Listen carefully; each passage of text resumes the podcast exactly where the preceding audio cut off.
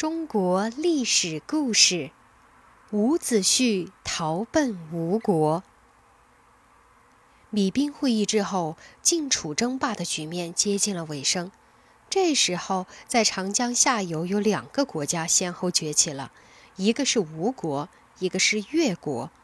吴国占有现在江苏省的大部分地区，还有安徽、浙江两省的一部分地区。它本来呢是楚国的附属国。到春秋后期呢，国势逐渐强盛了起来。曾经攻破强大的楚国，又战胜越国，称霸了中原。创立霸业的呢，是吴王阖庐和夫差。他们手下最有名的大臣，一个叫伍子胥，一个叫孙武。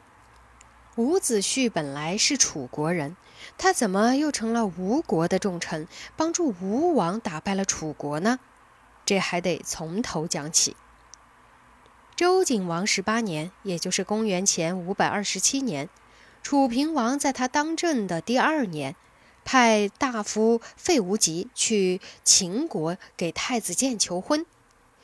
秦哀公呢，就把自己的妹妹孟莹是许给了太子建。费无极这个人呢，非常的坏，又专会溜须拍马。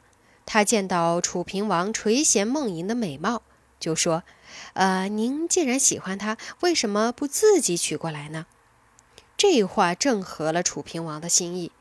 费无极便把孟莹送到了楚平王的宫里，而把孟莹的侍女是嫁给了太子建。时间一长啊，楚平王娶了自己儿媳妇的丑事就传开了。费无极呢，生怕太子建知道。就鼓动楚平王把太子建是送出都城，去镇守城父，也就是今天河南省的宝丰县。可费无极呢，还是不放心，他唯恐楚平王死了之后呢，太子建掌了权，找他算账，就千方百计要害死太子建。他在楚平王面前挑拨说，太子对您娶了他的媳妇儿是非常的不满意啊，听说他在城父是招兵买马。让他的老师伍奢是日夜操练，要打回都城来找你报仇呢。楚平王经不住费无极的一再挑拨，便把太子建的老师伍奢给招来责问。伍奢就是曾经劝谏楚庄王的伍举的后代，他为人耿直，看不惯楚平王的行为，恨透了费无极的行径，所以说。您娶太子的媳妇儿已经不对了，怎么又听信小人的谗言，怀疑自己的亲生骨肉呢？楚平王是又羞又恼，下令把这个武奢给抓起来，关进了监狱。费无极进一步挑唆说：“您抓了太子的老师，太子能甘心吗？他要是联合齐晋这些国家闹起事来，那可是不好对付的呀。”楚平王喜欢孟莹，早就有心废掉太子建。立孟莹的儿子做太子，听了费无极的话，下决心要杀掉太子建。太子建得到消息，立即逃到了宋国去。费无极说：“伍奢有两个儿子，老大叫伍尚，老二叫伍元，也就是伍子胥，都是有勇有谋的人才。如果让他们给跑了，可是后患无穷啊！斩草要除根，主公把他哥俩也叫来，和伍奢一起杀掉算了。”楚平王说：“已经抓了他们的父亲，他们还会来吗？”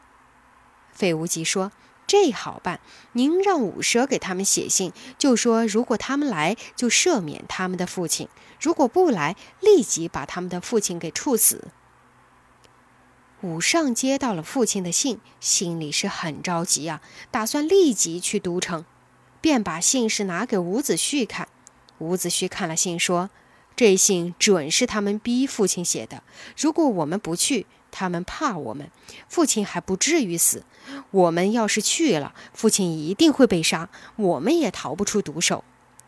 武尚说：“如果我们不去，万一父亲真的被害了怎么办？即便是假的，见父亲一面，死了也甘心。”伍子胥说：“大家一起去死有什么用呢？”如果父亲被害，那就应该想办法替父亲报仇。哥哥一定要去，弟弟只好从此永别了。果然，武尚一到都城，楚平王便把他和武奢一起给杀了。接着又下了一道命令，通告全国悬赏捉拿伍子胥。伍子胥听到父兄被害的消息是万分悲痛，发誓说大仇不报，誓不为人，连夜跑了。路上突然碰到了老朋友申包胥，伍子胥便把父亲怎么被害，楚王怎么悬赏捉拿自己，前前后后是讲了一遍。申包胥很同情他，便说：“如今你打算怎么办呢？”伍子胥说：“俗话说，父母之仇，不共戴天。我不生嚼楚王肉，刀劈费无极，推翻楚国就不算男子汉。”申包胥说：“楚国是我们的父母之邦，你怎么可以那么干呢？从朋友的情分上说，我一定不泄露你的去向。但是我告诉你，你要是推翻了楚国，我一定要想办法复兴他。”说完，两个人便分手了。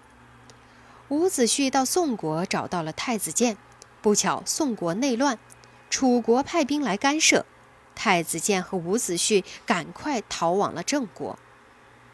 郑定公很热情地招待他们，没想到太子建是恩将仇报，他瞒着伍子胥，暗中勾结晋国，想要篡夺郑国的大权，再利用郑国的力量打回楚国去。郑定公及时发觉了这一阴谋，就把太子建给杀了。伍子胥又带着太子建的儿子公子胜是逃向了吴国，一路上他们既怕郑国的人来追，又怕楚国的人来追。只好白天是藏在深山里，夜晚赶路。走了十几天，来到了楚国和吴国的交界处，韶关，也就是今天的安徽省含山县的西北边。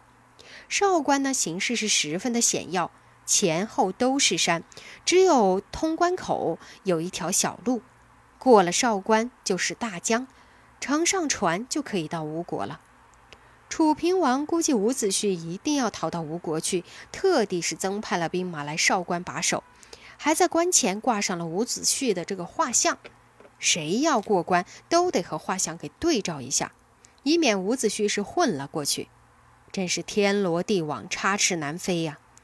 伍子胥和公子胜在韶关附近是停了好几天，眼望着韶关就是过不去。一天。伍子胥发现关前突然是挤满了人，乱哄哄的，守关的士兵都检查不过来了。他急忙化了妆，带着公子胜混在人群当中，趁机过了关。旧小说或者是戏曲中都说伍子胥在少关前是焦虑过度，一夜之间愁白了头，愁白了胡子，守关的士兵认不出来，这才混出了少关。事实是否是这样的呢？我们不能够断定。不过，从这个传说可以看出，人们对伍子胥寄予了深切的同情。